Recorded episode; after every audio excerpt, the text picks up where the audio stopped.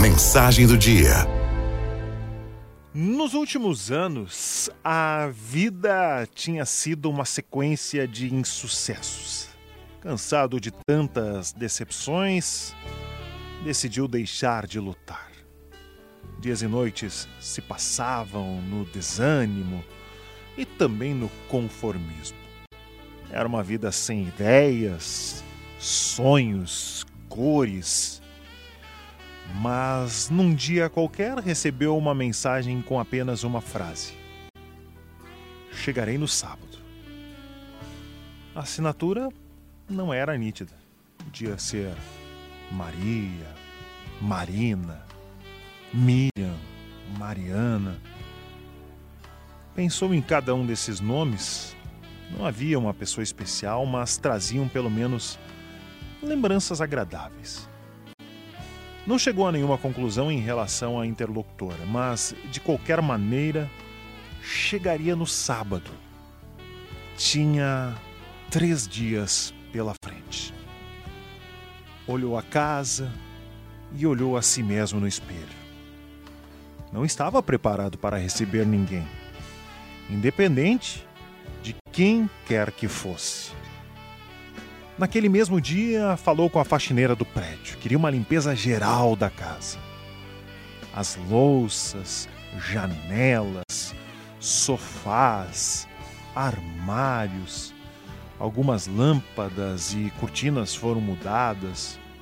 O jardim, onde outrora floriam roseiras e jasmins, mudou de aspecto em algumas horas com a presença do antigo jardineiro.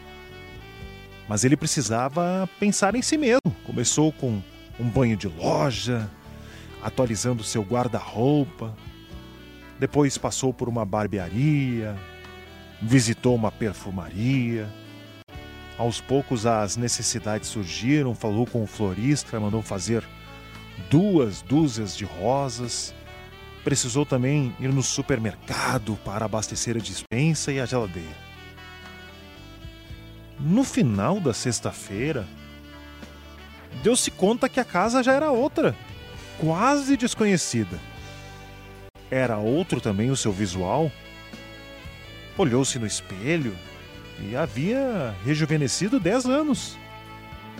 Em toda parte havia um ar de festa e notou que havia chegado o verão. O verão estava dentro dele. Com satisfação, deu-se conta que ele não era mais o mesmo. Naquele momento, percebeu que a mensagem não era tão importante assim. Talvez a visita nem chegasse, talvez fosse um trote. Mas o mais importante já havia acontecido. Ele havia mudado e não dependia da visita. Ele mesmo foi autor do milagre, do seu milagre. Amigos e amigas da Arauto, só somos derrotados quando admitimos isso. Quando mantivermos a convicção de que não somos derrotados, teremos todas as razões do mundo para crer e lutar. Ainda não conhecemos nossos limites, podemos ir além. É preciso crer no milagre. É possível, sobretudo, ser o objeto e autor do seu próprio milagre. E esse milagre pode acontecer hoje, já que hoje é o primeiro dia do resto das nossas vidas. Araldo